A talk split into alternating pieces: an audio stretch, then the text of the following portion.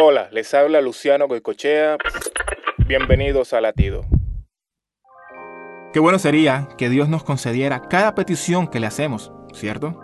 Sin embargo, hay momentos en que su respuesta es no. Y esto es algo que no nos gusta escuchar. Cuando nuestros hijos piden algo que sabemos que va en contra de su bienestar, le decimos no.